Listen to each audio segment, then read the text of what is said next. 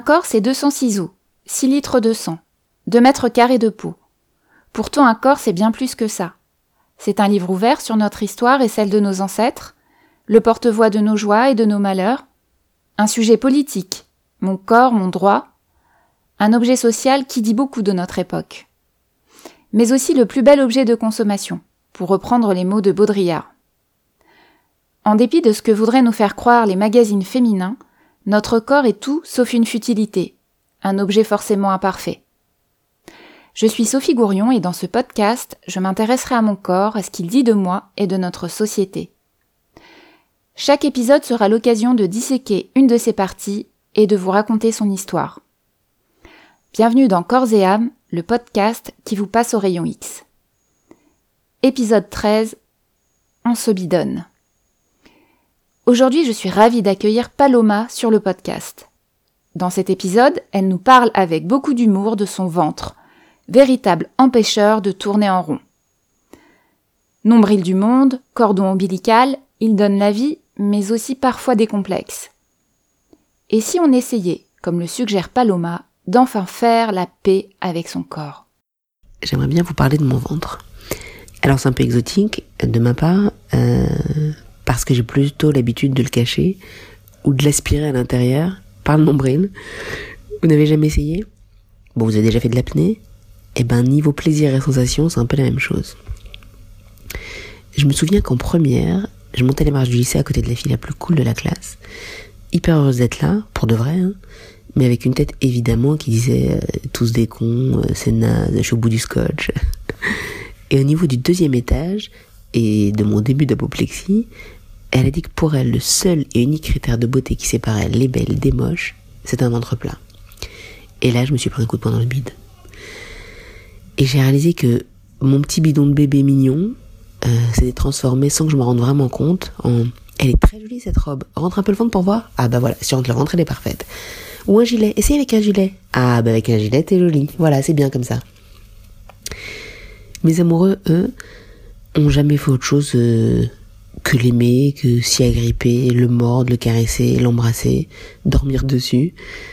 Et pour autant, euh, ça n'a pas changé mon regard sur cet empêcheur de tourner autrement qu'en rond. Et c'est pas mal en fait, parce qu'on ne devrait pas avoir besoin de la validation d'un tiers pour trouver un truc cool ou joli chez soi. Mais c'est comme ça. Et j'ai continué à focaliser sur mon ventre. Et en fait, pour être tout à fait franche, eh ben je l'aimais quand même bien mon ventre. Avec les années, il a été plus ou moins rebondi. Et une étape dans la réconciliation par exemple été de m'apercevoir euh, que j'étais plus sexy en deux pièces, avec un ventre un peu bronzé, euh, un peu caramel, qu'avec une pièce, même gainant, euh, qui gueulait que j'avais des trucs à cacher, quoi. Alors évidemment, il y a eu des moments pas cool. vers 25 ans, je suis entrée dans un institut, de beauté pour faire retirer, et donc concrètement pour faire fondre mes faux ongles. Alors je vous entends ricaner d'ici. oui, c'était déjà Asbin. quand j'avais 25 ans. Mais moi j'adorais, je trouvais ça super cool et, super classe de montrer un truc au loin dans la rue avec un doigt télescopique. Bref, on m'installe au bout d'une table en formica, sur un tambouret, ça a son importance. Euh, dans une position euh, qu'au yoga on appelle, alors c'est un peu technique, hein, le Bouddha Avashi, voilà. Et là euh, commence la lente macération de mes ongles dans un bol d'acétone. Une prothésiste ongulaire me regarde du coin de l'œil en travaillant, et puis se lance. Oh, c'est super chou, hein Elle va vous attendre un petit bébé. Alors, c'est pour quel mois? Ma première pensée tout de suite, c'était excuse-moi Jacqueline, qu'est-ce que ça peut te foutre T'as de la layette? Et puis immédiatement après, putain, je suis pas enceinte, bordel Et finalement, grande classe, ou alors en tout cas, le max possible pour moi à ce moment-là, j'ai répondu un peu en tremblant, euh, écoutez, euh, ça va être très gênant.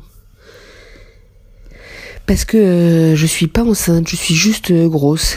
J'essaie d'éviter le regard de sa cliente en disant ça. Elle a bredouillé un truc, puis elle est retournée à sa manucure, et puis moi j'ai de faire de l'apnée du nombril en regardant mes doigts fondre et en me disant mais je pourrais peut-être me foutre de l'acétone sur le bide, on sait jamais, ça pourrait marcher. Et là, euh, contre toute attente, elle a rompu le silence. Oh, vous avez complètement raison, hein. c'est hyper gênant. Donc comme souvent, un moment chiant une demi-heure euh, euh, fait un moment marrant pour tout le reste de la vie à raconter.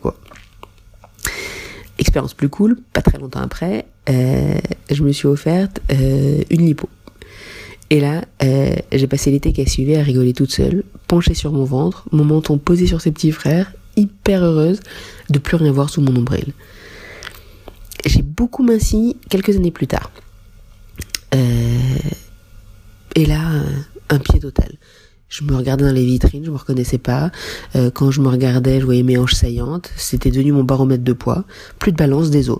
Plus ça fleurait sous la peau, plus je kiffais. La vie a pris son cours. J'ai recommencé à manger plus normalement. Euh, et me restait comme un mantra, depuis l'adolescence d'ailleurs, en ventre, serre tes fesses.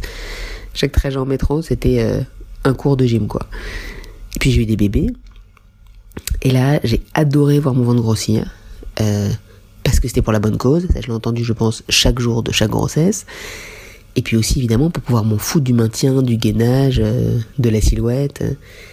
Et cerise sur le gâteau, je pense, grâce à mon élasticité, et pour une fois, euh, grâce à mes gènes, euh, zéro vergéture. Sur le ventre, hein. Je suis comme toutes les femmes de la Terre.